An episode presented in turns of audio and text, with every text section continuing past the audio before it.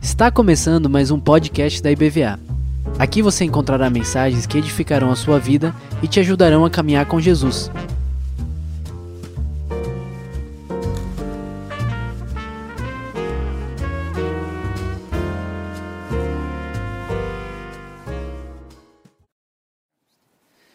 Boa noite, graça e paz. Muito bom poder estarmos juntos aqui e eu queria começar essa noite, para não deixar para o final, agradecendo. Agradecendo pela oportunidade, pelo acolhimento, pela maneira tão carinhosa com que eu e a minha esposa temos sido recebidos aqui por vocês. Quero agradecer de todo o meu coração ao pastor Marcos, a Esther, é, quero agradecer ao pastor Carlos Henrique, Quero agradecer ao Túlio, a Lorena, enfim, a cada um de vocês que tem cuidado de nós, que tem nos abençoado, que tem é, demonstrado tanto carinho e que tem demonstrado o amor de Jesus pelas nossas vidas. Muito, muito obrigado de todo o coração. Quero agradecer a Deus em nome da, da Interserve. E quanto mais a gente fica aqui, mais a gente percebe as conexões do Senhor, né? É, e eu mandei algumas notícias hoje para a nossa equipe executiva e o Conselho Nacional da Interserve, e eles estão tão impactados quanto eu. É, até pouco tempo atrás eu não fazia ideia das conexões que essa igreja local é, tem com a Interserve já. Né? E, e nós cremos que o Senhor tem estabelecido aqui uma parceria muito preciosa. Eu creio que nós vamos caminhar muito tempo juntos, que nós vamos ter parcerias muito especiais e vamos ver muita gente boa dessa igreja servindo ao Senhor nos quatro cantos da terra, dentro e fora do Brasil. E naquilo que nós pudermos fazer, naquilo que nós pudermos ajudar a promover isso, nós queremos estar junto com vocês em todo o tempo. Que Deus os abençoe de todo o coração que toda graça, que toda bondade, que todo favor do Senhor esteja sobre as suas vidas. Eu sei que o espaço aqui de vocês está cada vez menor, agora quatro cultos no domingo, que muito em breve vocês possam ter um espaço muito maior, não só para que vocês se reúnam, mas que novos, novas ovelhas entrem nesse rebanho, cheguem aqui e sejam acolhidas para a glória de Jesus. Amém? Graças a Deus. Eu queria que você abrisse a sua Bíblia na carta de Paulo aos Romanos, no capítulo 15.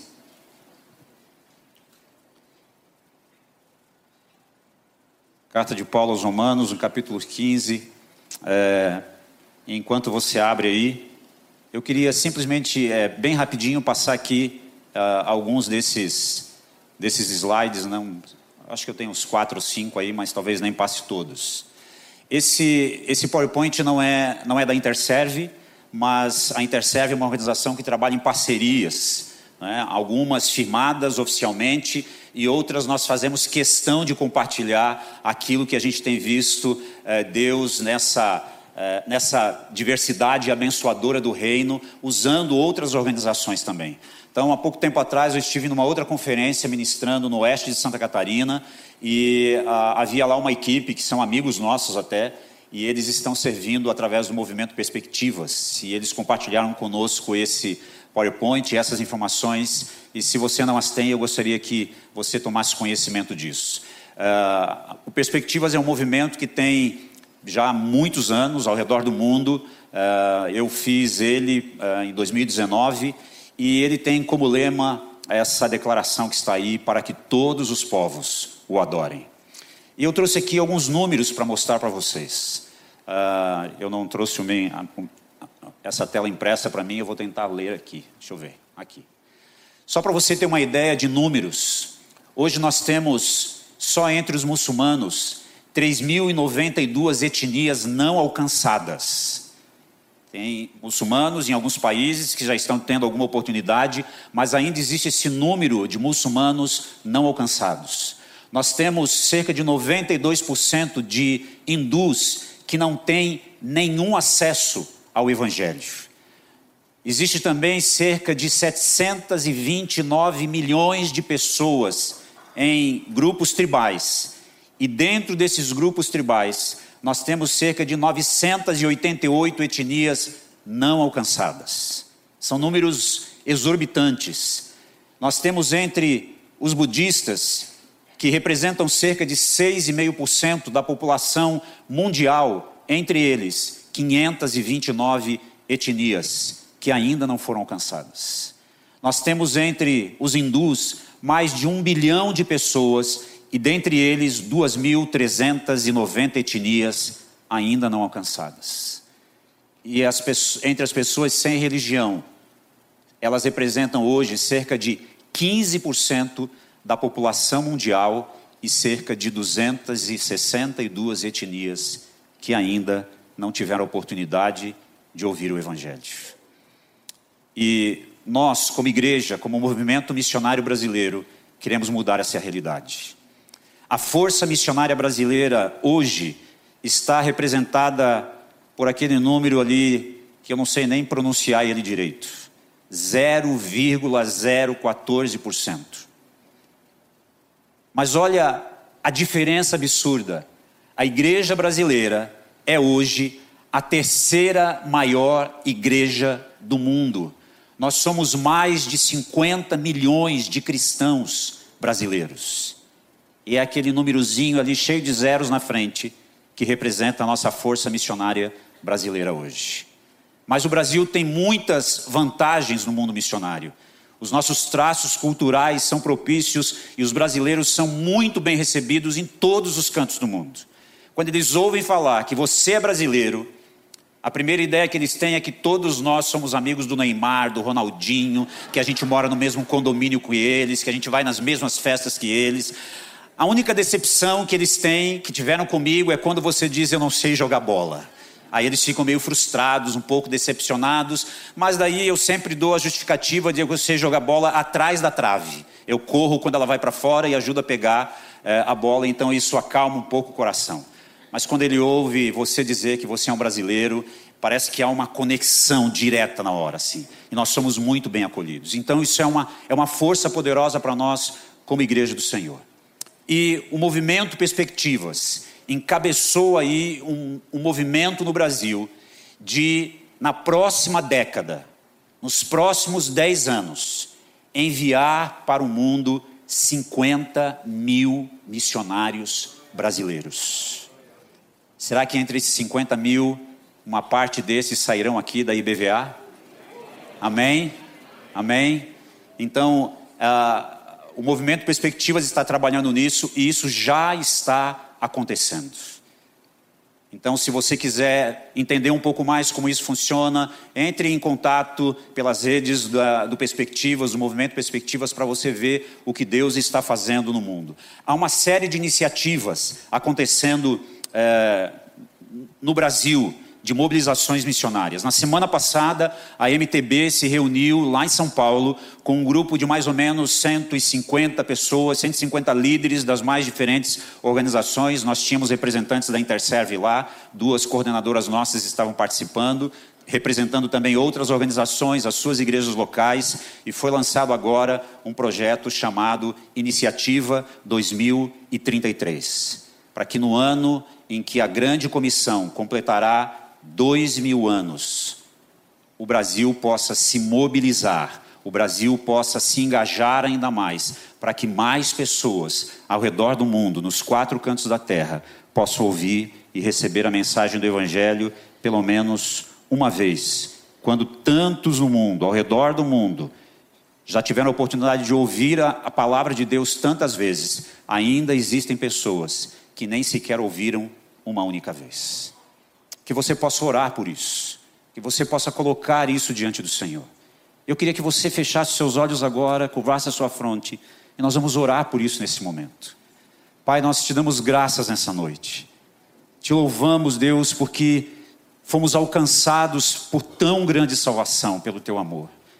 E nós queremos, Deus, entregar diante de ti essas iniciativas que o Senhor tem movido ao redor do Brasil em igrejas locais como a IBVA, Senhor, em movimentos, Deus, como perspectivas, como a MTB, Deus, de tantas outras igrejas locais e organizações brasileiras, e nós queremos, meu Deus, corresponder e não ter esse, essa diferença gritante, Senhor, da nossa força missionária, Deus, é, efetiva hoje ao redor do mundo, Deus, e desse potencial, dessa potência que é a igreja evangélica brasileira. Nós queremos fazer jus, Deus, a tantos quantos já tiveram a oportunidade de serem alcançados pela tua palavra dentro da nossa nação.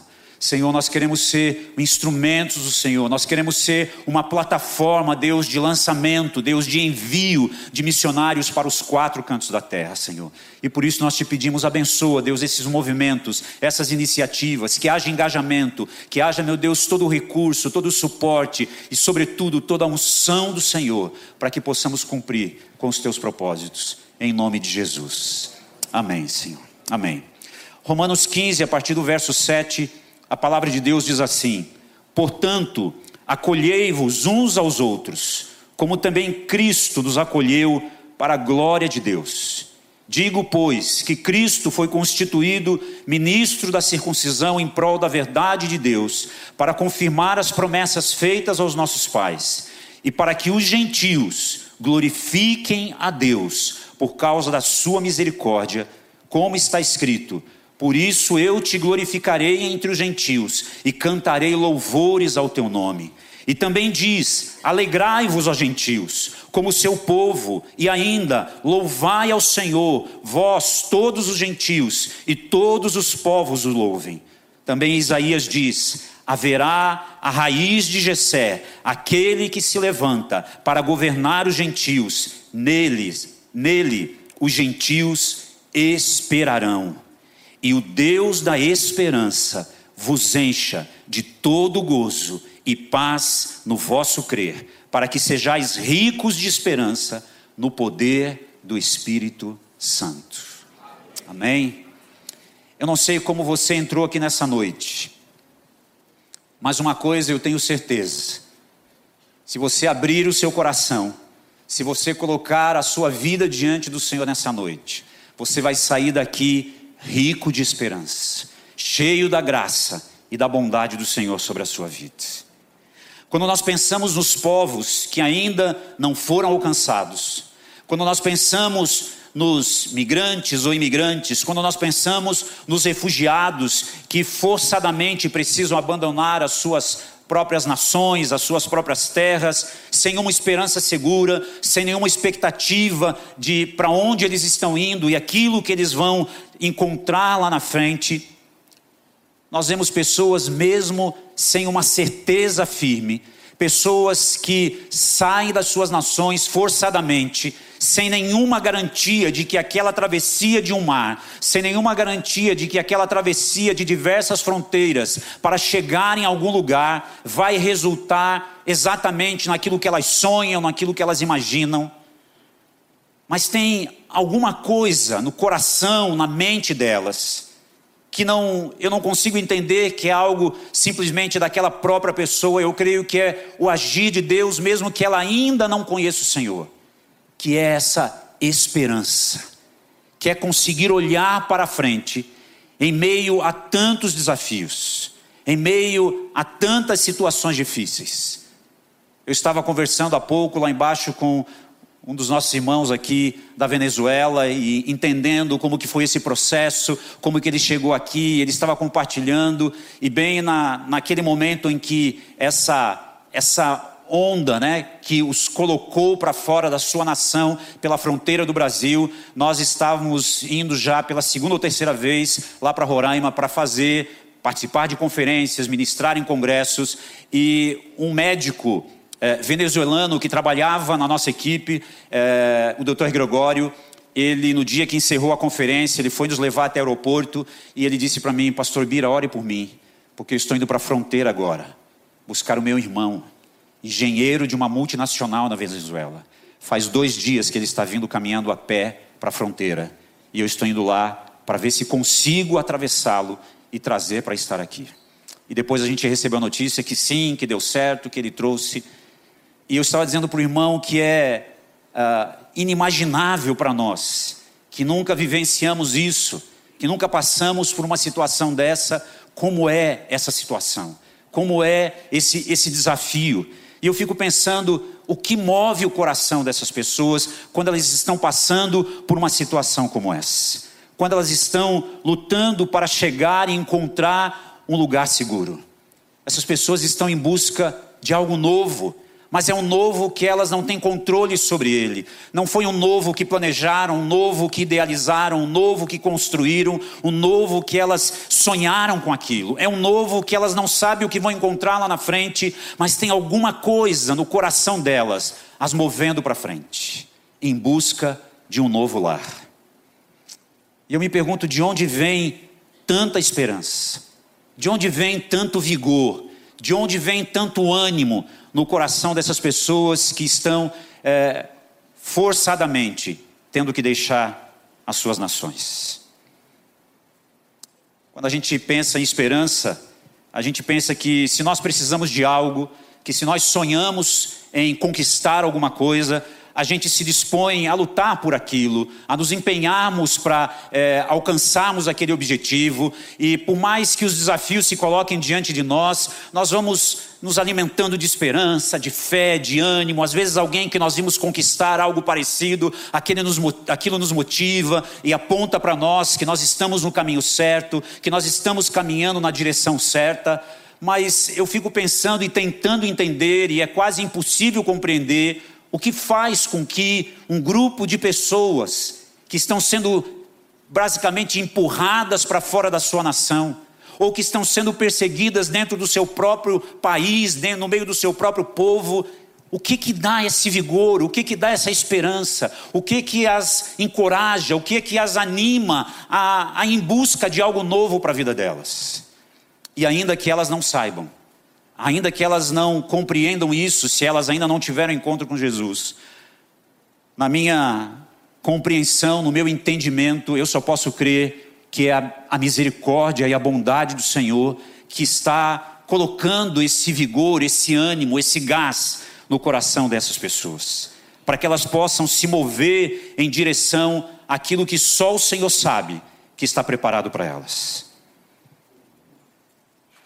Você e eu, a grande maioria de nós, se não todos nós que estamos aqui nessa noite, nós não precisamos nos preocupar com isso, porque nós sabemos quem é a nossa esperança. Quando qualquer situação difícil surge nas nossas vidas, nós sabemos a quem recorrer, nós sabemos a quem buscar.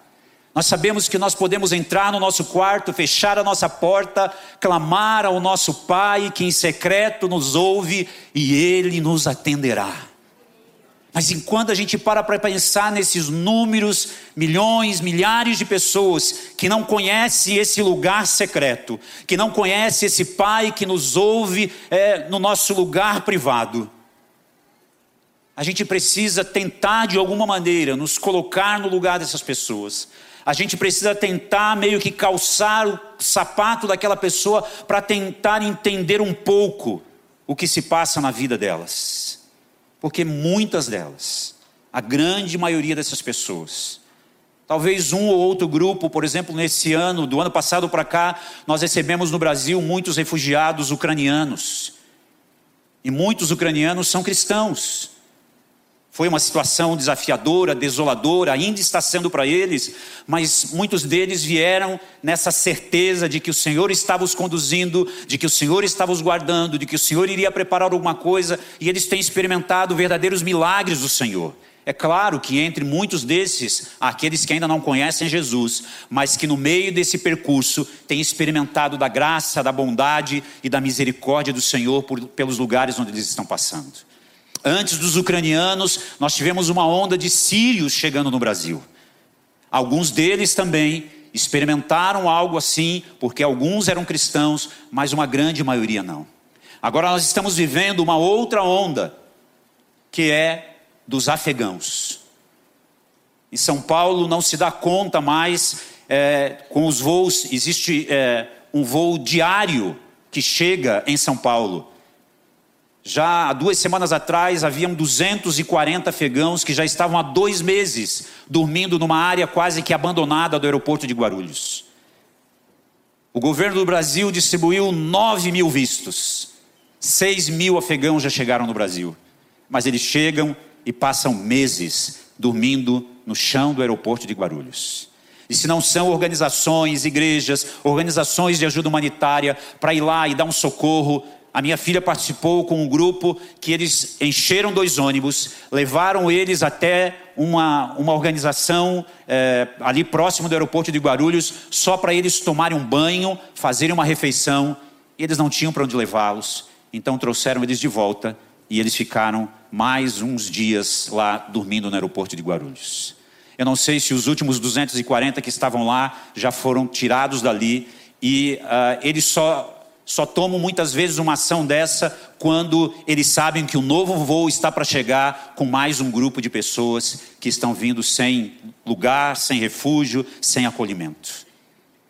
Então, a palavra de Deus tem nos falado aqui nessa noite que a esperança, que a nossa esperança, que nós já conhecemos, não é uma esperança diferente para essas pessoas. Que a nossa esperança está em Deus, a fonte de todos nós. E essas pessoas precisam provar dessa graça e dessa bondade do Senhor sobre as suas vidas. O Deus de esperança, diz Romanos 15, 13: encha vocês de toda alegria, paz na fé que vocês têm, para que vocês sejam ricos.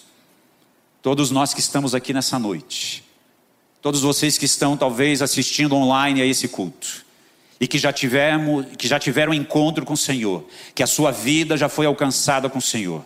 Ainda que a sua conta bancária esteja lá com saldo negativo, ainda que você esteja usando o cheque especial, deixe eu lhe lembrar nessa noite: você é rico em Jesus. Você é rico no Senhor porque o seu coração, sobre o meu e sobre o seu coração, foi derramado essa poderosa esperança que é o nosso Senhor, pelo poder do Espírito Santo. Nós já fomos alcançados e nós podemos ir diretamente à fonte, enquanto há pessoas hoje que sequer sabem que essa fonte existe. Estão batendo em todas as portas, estão procurando em todos os lugares. Mas eu e você sabemos, somos portadores disso. Então, uma das marcas desse cristão global e que é uma marca dessa missão que eu e você temos recebido do Senhor, é que nós somos portadores da esperança. Nós precisamos compartilhar essa esperança com aqueles que não têm. Eu queria fazer uma dinâmica bem objetiva com vocês essa noite. Eu queria que você pensasse aí sobre essa possibilidade que o Senhor nos livre disso. Mas imagine que enquanto nós estamos aqui nesse culto, chega uma notícia de que o Brasil entrou em guerra. E que nós temos que sair daqui. Eu queria que você pensasse nessa noite. Cinco itens que você colocaria na mochila para ir embora do Brasil. Pensa aí, compartilha com quem está do seu lado. Cinco itens que você colocaria numa mochila para ir embora do Brasil. O que você levaria?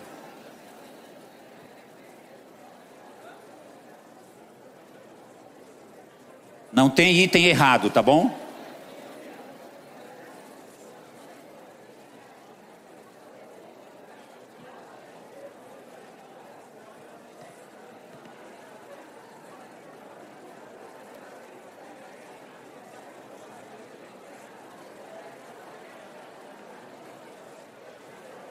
Não pode pedir dica para os irmãos da Venezuela.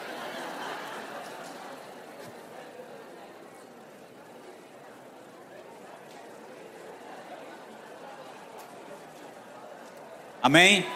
Pronto. Deixa eu perguntar para você: é fácil arrumar essa mochila? Você conseguiu pensar em cinco itens bem importantes para colocar nessa mochila?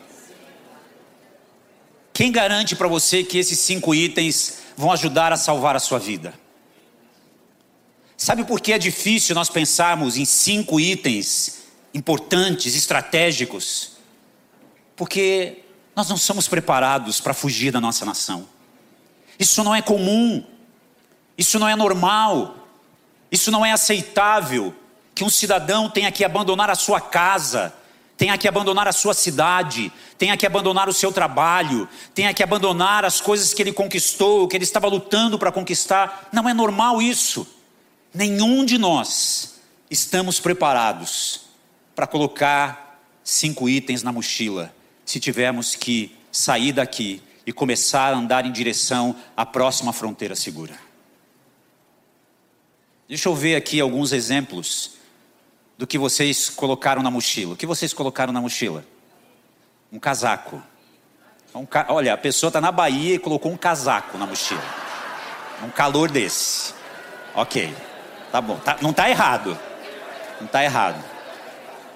Pastor Carlos, o que, você colocou na mochila? Um item só. Os documentos. Isso é importante. Quem aqui tem passaporte? Olha, essa igreja é uma igreja internacional mesmo. Quem não tem, faça. Não preocupado com guerra, mas faça. Só por garantia, faça. Aqui. A Bíblia, ó, essa é crente mesmo. A Bíblia. Aqui desse lado, pastor. Um canivete suíço. Isso é pensar fora da caixinha mesmo, né? Aqui no meio, Alguém aqui do meio, levanta a mão. Os irmãos, oh, vou perguntar para os irmãos da Venezuela.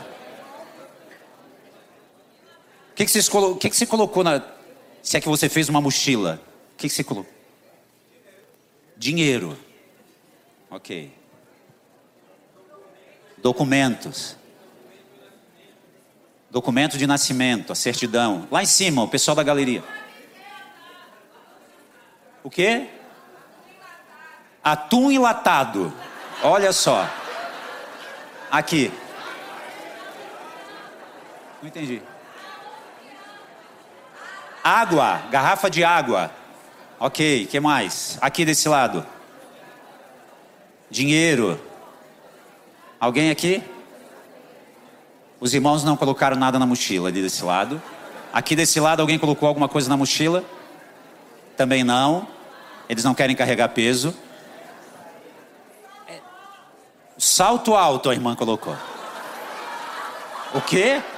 O celular, eu entendi um salto alto. Eu disse, nossa. Ela não desce do salto, não, ela falou o celular. O quê?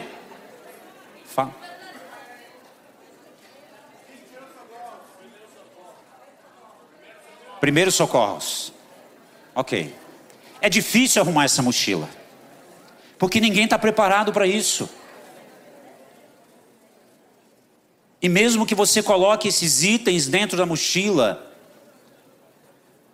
se você tiver que atravessar o mar, se você tiver e cair nas mãos de alguma pessoa mal intencionada no meio do caminho, tudo isso pode se perdendo, tudo isso vai perdendo o valor. Então nós precisamos tentar de vez em quando pensar sobre isso e calçar o sapato dessas pessoas e nos colocarmos no lugar delas. Nós somos abençoados. Nós que já fomos alcançados com a mensagem do Evangelho, com a salvação em Jesus, nós temos algo dentro de nós que não cabe numa mochila e que ninguém, nem quem nos coloque para fora da nossa nação, nem quem tente nos impedir de entrar numa outra nação, nem quem nos persiga no caminho, ninguém pode roubar isso de dentro do nosso coração, a esperança que nós temos em Jesus. E a igreja do Senhor, cada um de nós, membros do seu corpo, que formamos essa igreja, somos a esperança para esse mundo. Somos portadores dessa esperança, dessa mensagem de salvação, para que a vida de tantas pessoas ao redor do mundo possam ser alcançadas. Esse assunto de, de pessoas sendo uh, colocadas para fora do seu lugar, pessoas indo e vindo, não é assunto novo, não é um assunto uh, divulgado e anunciado pelas organizações ah, pela Organização das Nações Unidas, pela Acnur, uh, ou pelos governos dos países. Isso é um tema que está dentro da palavra de Deus. com, com recomendações do próprio Deus a respeito do cuidado e do tratamento que, que se deve dar a um peregrino, alguém que está indo de um lugar para o outro, para um, estran, é, um estrangeiro. Diz assim a palavra de Deus em Levíticos 19, 33 e 34: Não oprimam o estrangeiro que peregrinar na terra de vocês, tratem o estrangeiro que peregrina entre vocês, como tratam quem é natural da terra. Amem o estrangeiro, como amam a vocês mesmos pois vocês foram estrangeiros na terra do Egito. Não foi a ONU que declarou isso aqui. Não foi um grande líder espiritual que declarou isso aqui. Não foi nenhuma autoridade do governo quem fez essa declaração. Quem fez essa declaração se apresenta aqui e diz assim: Eu sou o Senhor, o Deus de vocês. O nosso Deus é quem tem nos dado essa palavra de ordem. O nosso Deus é quem tem nos falado da importância, do cuidado, do zelo, da compaixão. Aquilo que o pastor falou hoje aqui. Hoje foram esses irmãos, mas podia ser nós. Sabe lá o Senhor, o futuro do Brasil. Que o Senhor nos livre de ter que passar por alguma situação assim. Mas que se nós viemos a passar, que para onde nós tivermos que ir, que nós possamos experimentar da generosidade, da graça, da bondade e do favor de outras nações. Há pessoas que estão tendo essas experiências, mas há pessoas que estão sofrendo sem poder sair de dentro do seu próprio território. E se eu e você não nos expusermos a ir até eles, até onde eles estão, eles vão morrer sem esperança. Mas a palavra de Deus diz para mim e para você nessa noite que nós somos ricos, que nós somos enriquecidos dessa esperança no poder do Espírito Santo. O apóstolo Paulo, de dentro de uma prisão, ele escreveu aos crentes de Filipos, dizendo em Filipenses 3,20: Pois a nossa pátria está nos céus, de onde também aguardamos o Salvador, o Senhor Jesus Cristo o céu é a nossa pátria original. É de lá que nós viemos e é para lá que o nosso coração, que a nossa alma anseia voltar, uma eternidade com o Senhor. Quando uma pessoa em situação de refúgio, de imigração forçada, quando elas são ignoradas por nós, principalmente, Igreja do Senhor, quando elas são repudiadas, discriminadas, oprimidas, como se não bastasse todo o sofrimento pelas, pelo qual eles já passam, pelas situações degradantes que eles precisam enfrentar, de vulnerabilidade. A mensagem que nós passamos, quando nós ignoramos essa situação acontecendo ao redor do mundo, é como se nós estivéssemos dizendo para eles que eles não são bem-vindos na nossa pátria celestial. Nós não nos importamos com vocês. Mas o livro de Gênesis, no capítulo 3, o verso 19, nos faz lembrar de quem nós somos de fato. Gênesis 3, 19 diz assim: Lembra-te, homem, que és pó.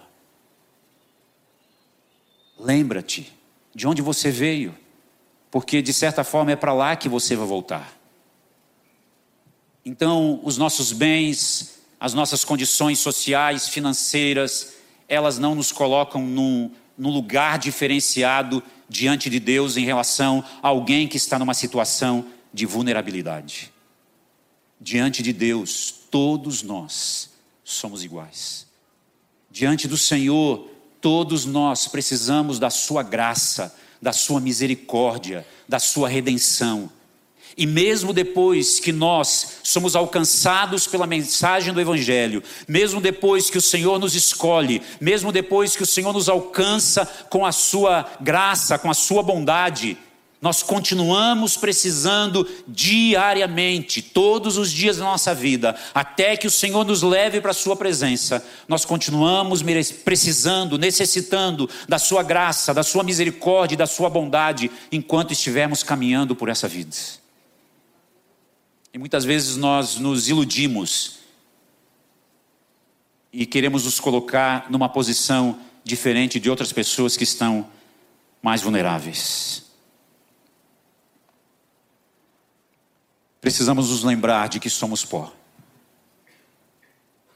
E quando o Senhor nos dá essa graça de experimentarmos da Sua bondade, da Sua salvação, isso gera alegria, isso gera celebração nas nossas vidas, isso nos dá esperança renovada a cada dia, mas não é para ficar apenas para nós mesmos.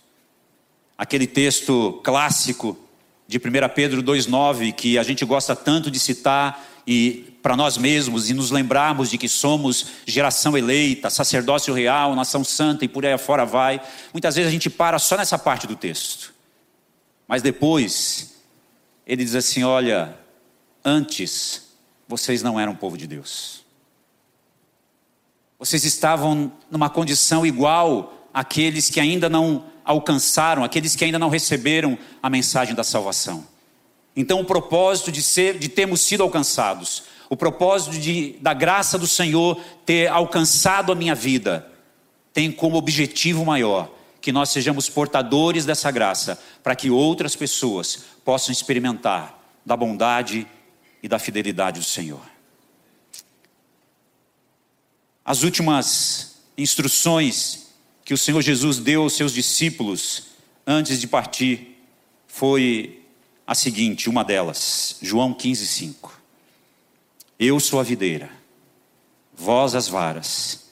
Quem está em mim e eu nele, este dá muito fruto. É para frutificar que nós somos alcançados. E é para que esses frutos, e conforme diz lá no Salmo 1, é para que essas folhas dessa árvore frutífera, o fruto sirva de alimento, as nossas folhas sirvam de remédios, e a palavra de Deus diz que servirá de remédio para as nações. O coração de Deus pulsa pelas nações. O coração de Deus está voltado para as nações. E se você e eu temos o pulsar do coração de Deus em nós, não pode ser diferente. O dia em que eu encontrei o Salmo 2, verso 8, que diz: Pede-me e te darei as nações por herança e os fins da terra por tua possessão. Eu passei a fazer desse salmo uma oração constante também. E aclamar ao Senhor por isso. E eu e a minha família já tivemos a experiência de experimentar essa oração sendo respondida. E você também. Você pode achar que é algo muito louco, muito desafiador, mas o Senhor nos chama e nos convoca para que nós possamos levantar a Ele um clamor e pedir para Ele as nações. Que você possa pedir ao Senhor, que você possa se colocar diante dEle e dizer: Senhor, me dá as nações. Talvez orar por nações específicas, não necessariamente é, ao pedir uma nação para o Senhor, ou as nações para o Senhor, Ele vai mandar você para lá. Pode ser que sim, mas pode ser que Ele use você para mobilizar, para abençoar pessoas que estão indo. Pode ser que simplesmente aquela oração que você está fazendo vai estar naquele exato momento sendo resposta de oração para alguém que está naquele lugar, clamando por Ele. João 17, 20, o Senhor disse assim: Eu não rogo somente por estes mas também por aqueles que pela Sua palavra hão de crer em mim. Para que todos sejam um, como tu, ó Pai, o és em mim e eu em ti, que também eles sejam um em nós, para que o mundo creia que tu me enviastes. Naquele dia que o Senhor fez essa oração pelos seus discípulos, eu e você fomos incluídos nessa oração. Ele disse: Olha, Senhor, por aqueles que ainda irão crer e essa oração continua efetiva, essa oração continua acontecendo, essa oração continua ecoando. Deus está respondendo essa oração para o seu filho, o meu Senhor, o seu Senhor, o meu Salvador, o seu Salvador Jesus Cristo. Deus continua respondendo a essa oração para que outras pessoas continuem a ser alcançadas pelas boas novas do Evangelho. Apocalipse 7, os versos 9 a 11. Diz assim: Depois dessas coisas, olhei, e eis que uma grande multidão, que ninguém podia contar, de todas as nações, tribos, povos e línguas, que estavam em pé diante do trono e em presença do Cordeiro, trajando compridas vestes brancas e com palmas nas mãos, e clamavam com grande voz: Salvação ao nosso Deus que está sentado sobre o trono e ao Cordeiro. E todos os anjos estavam em pé ao redor do trono, e dos anciãos, e dos quatro seres viventes, e prostraram-se diante do trono sobre os seus rostos e adoraram a Deus, dizendo: Amém. Louvor e glória, e sabedoria, e ações de graças, e honra, e poder e força ao nosso Deus, pelos séculos dos séculos. Amém. Multidões estarão presentes diante do trono de Deus isso é um fato. Nos movamos ou não para cumprir essa grande comissão, multidões estarão diante do trono de Deus. Mas eu quero, de alguma maneira, não sei como, poder identificar. E eu quero ser identificado por aquelas pessoas que foram usadas pelo Senhor para alcançar a minha vida. Talvez eu esteja aqui uh, no meu maravilhoso mundo do Bira, imaginando essa cena, mas eu gostaria que o Marcos, um amigo, e a Sônia, minha irmã, que me apresentaram o Evangelho e que me apresentaram a Jesus, e que o Fernando, um jovem que pregou na noite do culto de jovens em que eu me converti, eu gostaria, eu desejo que no dia que nós estivermos juntos, diante do trono do Cordeiro, que o Fernando possa olhar para mim e dizer: aquele ali fui eu que alcancei. Que o Marcos possa olhar e dizer: e eu ajudei. Que a minha irmã mais velha, Sônia, possa olhar para mim e dizer: e eu sei o preço que eu paguei. E eu quero poder encontrar muitos angolanos que o Senhor usou a minha vida e a vida da minha família. E eu quero poder encontrar muitos muçulmanos ou ex-muçulmanos, árabes, asiáticos, diante do trono de Deus. Quem você vai colocar diante do trono de Deus? De que povo? De que tribo? De que língua? De que nação? Talvez você diga assim, Bira, eu não sou um pregador. Eu não sou um pastor. Eu não sou isso, eu não sou aquilo. Não há desculpas uma das ênfases que tem sido dada nesse congresso é de que Deus pode te usar onde você está e através da sua profissão. O pastor falou aqui sobre é, uma das maiores necessidades no campo, profissionais de saúde. Sim, durante 50 anos a Interserve só enviou profissionais de saúde e só mulheres, por 50 anos. E agora isso se abriu e nós temos profissionais de todas as áreas todas as áreas. E essas pessoas não podem, na grande maioria dos lugares onde elas estão, elas não podem abrir uma igreja, não podem evangelizar publicamente, mas é com o testemunho delas, é com essa esperança que elas aguçam a vida de outras pessoas que chegam para elas e dizem: o que acontece na sua vida? Por que, que você é essa pessoa? Por que, que você tem esse testemunho? Por que, que você e assim eles têm a oportunidade de apresentar o Senhor. Quem você vai colocar diante do trono de Deus? De que povo? De que nação? De que bairro? Daqui de Lauro e Freitas, de uma cidade do sertão. Quem você vai colocar diante do Senhor? Talvez você não precise ir muito longe. Quem da sua família você espera colocar diante do Senhor? Muitas vezes nós, depois que somos alcançados pelo Evangelho, às vezes nos dedicamos tanto à vida da igreja, às vezes nos envolvemos tanto dentro do trabalho, dos movimentos da igreja, e às vezes a nossa família, às vezes fica meio de lado. O seu primeiro campo missionário é a sua família, é a sua casa, são os seus parentes. E o Senhor quer usar você para que essas pessoas possam ser alcançadas para a glória de Deus. Essa esperança que transborda na sua vida e no seu coração precisa alcançar a vida daqueles que estão à volta de, de si. Onde o Senhor tem lhe colocado. Se coloque em pé, feche os seus olhos.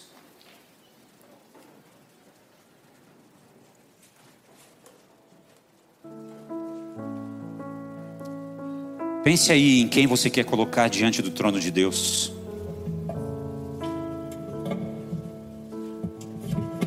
Embora a gente tenha falado aqui nesses dias, enfatizado a Ásia, os árabes, eu queria lhe encorajar nessa noite que você pensasse em pelo menos duas ou três pessoas lá de onde você trabalha agora. Quem lá do seu trabalho precisa de Jesus? Talvez você diga assim, Bira, todo mundo. Pensa em três só. E eu queria lhe dar uma tarefa. Que depois que você sair daqui, você se lembre de escrever esses três nomes. E que você regue essas pessoas em oração.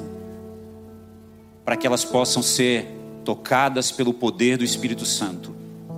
E através da sua vida, elas possam ter acesso a essa esperança. Que você já tem desfrutado dela de forma rica e poderosa. Levante as suas mãos ao Senhor. Se você quiser citar esses nomes dessas pessoas, talvez não seja colegas de trabalho, talvez seja vizinhos, talvez sejam pessoas da sua família. Diga para o Senhor, Senhor, naquele grande dia, quando eu estiver diante do teu trono, junto com pessoas de todas as tribos, povos, línguas e nações, pelo menos essas três, Senhor, eu quero estar com elas ali junto de mim. Eu quero poder vê-las no meio dessa grande multidão.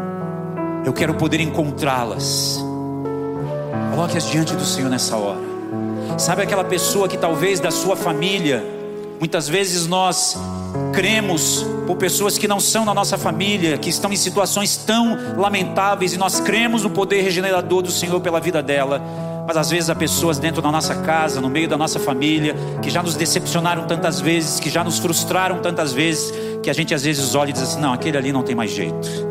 Talvez seja essa pessoa que o Senhor quer que você coloque diante dele nessa noite e diga: Senhor, eu quero ver essa pessoa naquela grande multidão, naquele grande dia. Pai, nessa noite, Senhor, junto com os meus irmãos, eu coloco diante de Ti, Deus, cada uma dessas pessoas que estão sendo apresentadas. Cada um de nós, Deus, está colocando diante de Ti pelo menos o nome de três pessoas e há uma Deus, ao somarmos esses, esses números dessas três pessoas, talvez uma pequena, grande multidão está sendo colocada diante de ti nessa noite. Vizinhos, familiares, colegas de trabalho, Senhor sabe quem eles são. E nós os entregamos nessa hora diante do teu altar e pedimos, Deus, que seja sobre eles a tua graça Pedimos que seja sobre eles o teu poder, que eles sejam impactados pela tua presença, Senhor, que eles sejam incomodados, constrangidos, Deus, pelo teu agir sobre a vida deles. Senhor, que assim como o Senhor tem feito entre muçulmanos, entre asiáticos, Deus, entre hindus e bundistas, Senhor, que o Senhor possa se apresentar a eles e revelar-se a eles através de sonhos, através de visões, que o Senhor possa, Deus, incomodar o coração deles, Pai, e que eles possam, Senhor, entrar em contato com esse irmão, com essa irmã que está está aqui orando e apresentando e dizendo: Eu preciso do Jesus que você serve. Nós nos colocamos diante de Ti nesta hora e pedimos, Deus, que uma grande multidão seja acrescentada ainda, Deus, nessa noite diante de Ti. No nome de Jesus. Pai, mais uma vez eu quero abençoar a vida dessa igreja local a vida do pastor Marcos, de toda a sua equipe pastoral, de todo o ministério dessa igreja local, Senhor. Nós te louvamos pela vida dessa igreja, Senhor. Deus, eu, eu te louvo, Deus, porque o Senhor tem colocado sobre o, o meu coração, o coração da minha esposa, Deus, nesses dias aqui, um amor muito especial pela vida dessa igreja. Que toda a tua graça, que todo o teu favor, que toda a tua bondade, que todos os teus propósitos, Senhor, continuem se cumprindo através da vida dessa igreja. Que eles sejam, Deus, instrumentos poderosos dia após dia nas tuas mãos, para a tua glória e para o teu louvor em nome de Jesus. Amém.